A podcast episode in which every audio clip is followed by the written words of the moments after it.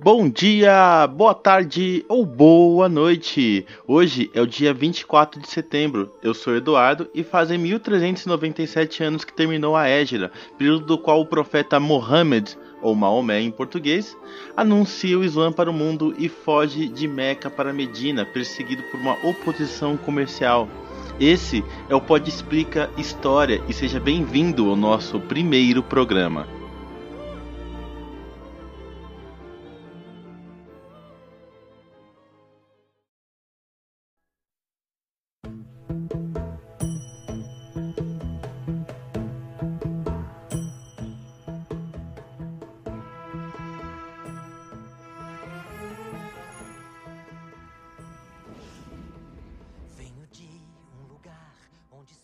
No filme musical Aladdin de 2019, dirigido por Guy Ritchie, a gente vê uma adaptação bem diferente sobre o mundo islâmico barra pré-islâmico do famoso conto das Mil e Uma Noites.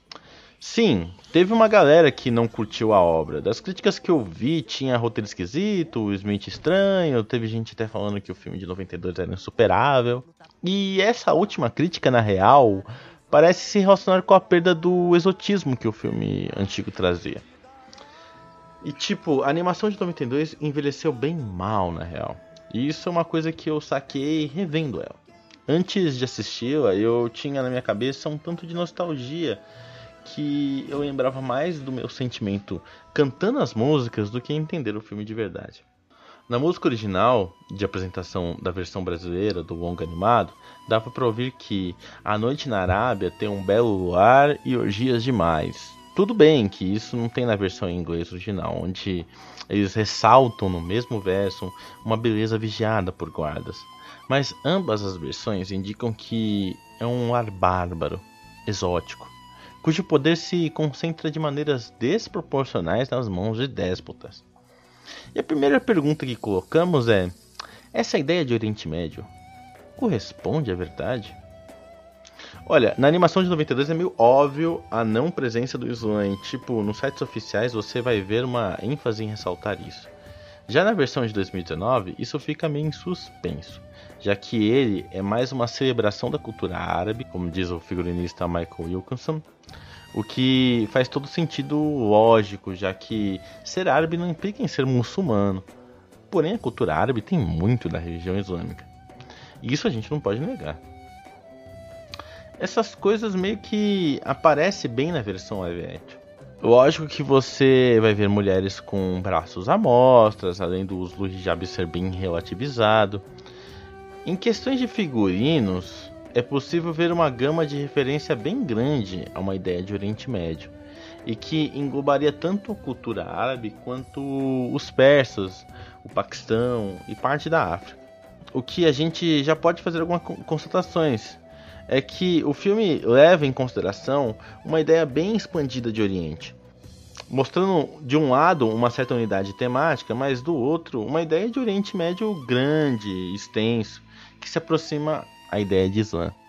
Tipo, como a gente liga paquistanês com somali, passando pela Arábia, sem pensar na ideia do Islã? O Oriente é bem múltiplo e ele só pode ser entendido como certa unidade temática por causa dos impérios que passaram por ele, em especial os impérios islâmicos, a partir do século 6 depois de Cristo.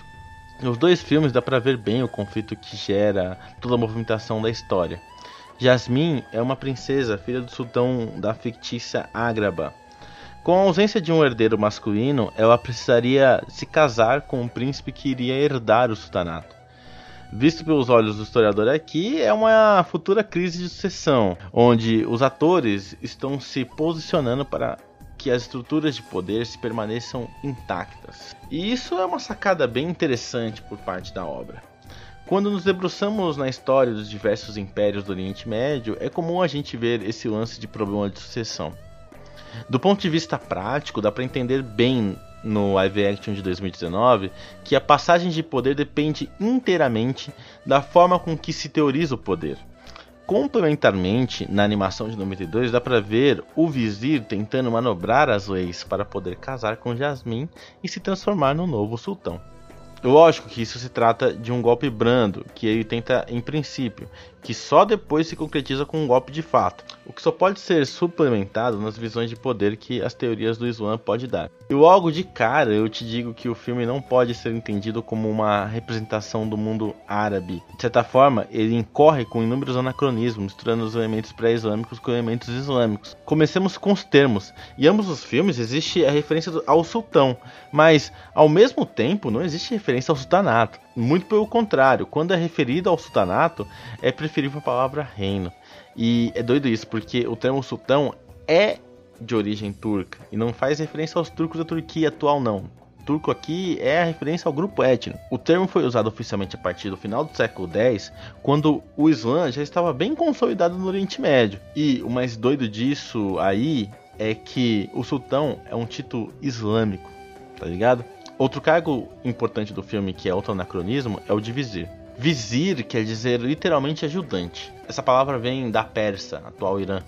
No termo antigo, ele ajudava o governante de lá, também conhecido como o Shah. Foi com o califado Abássida que a figura do vizir começou a ser importante. E se você não sabe o que é um califado, vamos fazer mais um podcast sobre esse assunto em breve. O vizir governava em nome do califa ou do sultão e fazia os intermédios entre o poder dessas pessoas e a sociedade como um todo.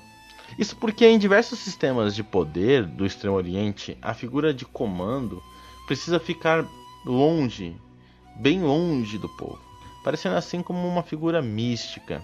De fato, o vizir fazia as vezes de um primeiro-ministro, e não era incomum histórias de grandes vizires que planejavam golpes contra seus senhores. Mas assim, justiça seja feita. Esse anacronismo me parece que não é algo deliberado da obra.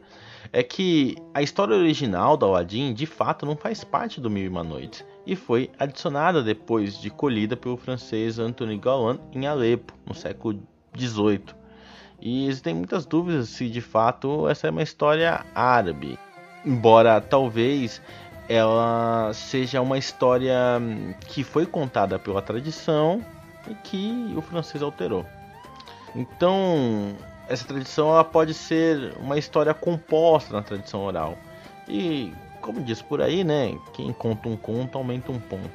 Eu não vou me prender ao conto original aqui, até porque foi só agora que a gente entrou nele, né?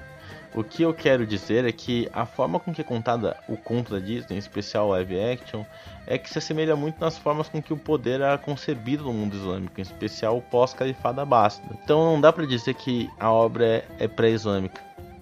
Dá para abandonar bem rápido essa noção de despotismo muito presente na figura de personagens orientais. É que para todo comandante precisa ter um comandado, problema é que na visão islâmica de poder, essa distância é bem complexa, em especial quando levamos em consideração a Idade Média do Oriente Médio. E aí, se nos determos no live action do Aladdin, vamos notar a grande dificuldade já de antemão presente nas monarquias do Oriente Médio. Tipo, o que cerca a cidade sede do sultanato? Se você olhar bem ali no filme, você vai ver um vasto deserto e um vasto oceano. Se perguntarmos quem são os súditos do sultão de Ágraba, teríamos como resposta um catado bem desorganizado de populações que vivem à beira do deserto, ou fazem comércio de cidade em cidade, de porto a porto, quanto também criadores de caprinos, como pastores, além, é claro, de pequenas tribos do interior que provavelmente controlam algumas áreas agricultáveis. No final das contas, são populações tão fluidas que o poder do sultão não consegue se manter por ser simplesmente o sultão. No filme mostra que existe um aparato militar, uma guarda local da cidade que o vizir tem grande controle. Mas mesmo ela seria ineficaz contra as diversas populações beduínas, que são tribos nômades do deserto, que circulam de lugar em lugar e às vezes de reino a reino. Consegue sacar a dificuldade de, de, mesmo você mandando no rolê, você ter alguém que te obedeça? Tirando a população da cidade, dificilmente o sultanato conseguiria se sobrepor sobre vasta região. O louco é que se você parar agora e procurar por mapas de impérios árabes, você vai ver que eles se expandiram. E não foi pouco não, viu? Foi por uma puta imensidão territorial. Aí vocês vão me perguntar, como isso? Bom, vamos ter que levar em consideração um monte de coisa para dar liga nessa ideia. Primeiro que a sociedade islâmica é uma sociedade sui generis para a época que ela tinha nascido. Isso quer dizer que poucas sociedades produziam em larga escala os preceitos presentes na sociedade islâmica do século X, por exemplo. Se a gente fosse comparar com outras sociedades da mesma época e que faziam fronteiras com o califado islâmico, dá para notar a presença de estamentos, que são estruturas sociais que estratificam a sociedade. É tipo uma classe social, tipo pobre, rico, etc. Mas que a classe vem quando você nasce, não tendo possibilidade nenhuma de poder sair de uma classe e ir para outra. Ou seja, para um europeu que nasceu plebeu, ele sempre será plebeu. E ele só era plebeu porque o pai dele era plebeu. Sacou? Uma coisa parecida acontecia também na Índia, por exemplo. E tipo, como várias sociedades praticavam isso, as pessoas viam como algo normal. Tipo, mal você nascia, meio que a sua vida já estava determinada. No mundo islâmico essa ideia não funcionava. Uma vez muçulmano, você é submisso a Allah. Você segue os preceitos tradicionais do livro e principalmente você é igual a qualquer outro muçulmano.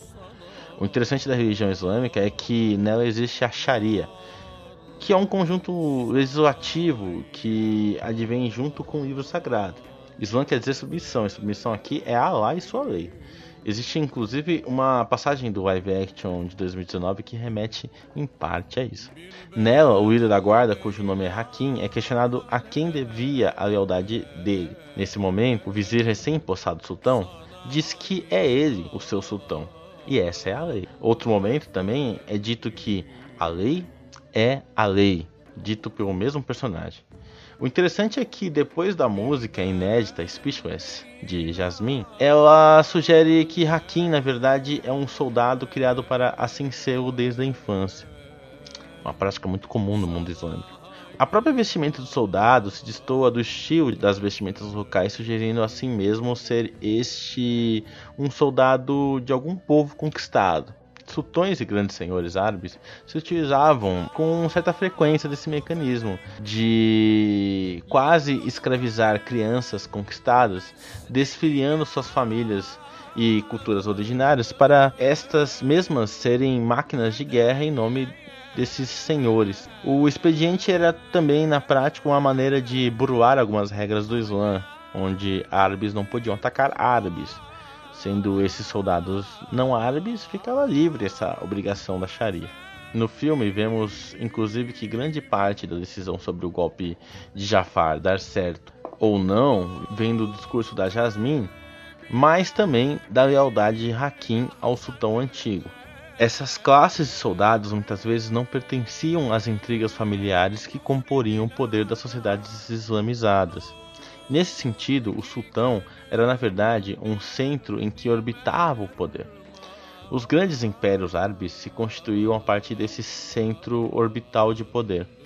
O sultão era bem sucedido em mandar, pois ele mesmo não mandava, na mesma medida que tinha seus filhos e familiares que se ligavam aos demais centros de poderes e aos outros sultões formando redes de poder das quais compartilhava na religião uma lei única e ao mesmo tempo ambos não se atingiam diretamente, uma vez que seus soldados faziam parte de povos conquistados que estavam alheios a toda essa intriga.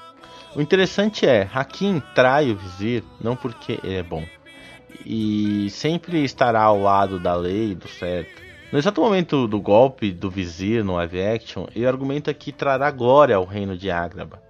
E agora aqui podemos entender muito facilmente como dinheiro e poder.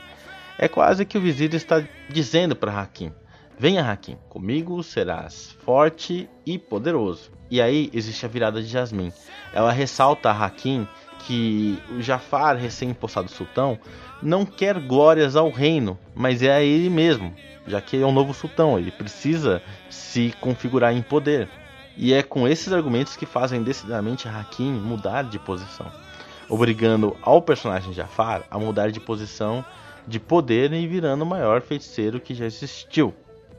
Hakim percebe uma coisa bem básica nas estruturas de poder do Oriente Médio e que muitos historiadores chamam de o círculo da equidade. O círculo da equidade, na real, é bem fácil de ser entendido e é a base da governança islâmica.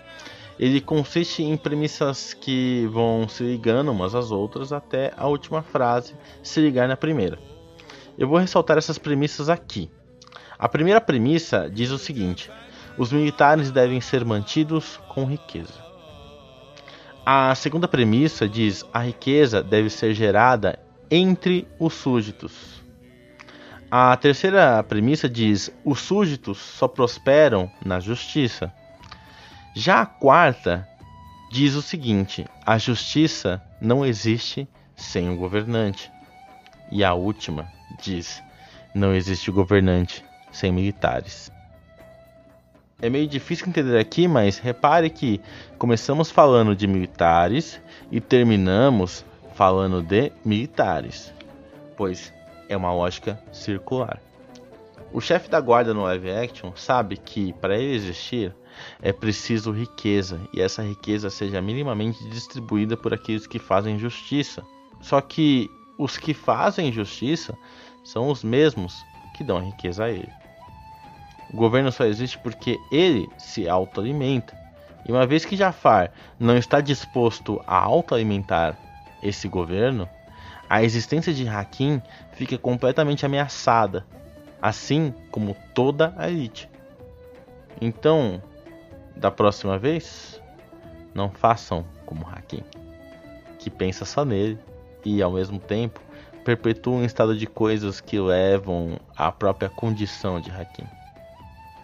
Decapite o seu rei e governe-se por si mesmo. Muito obrigado.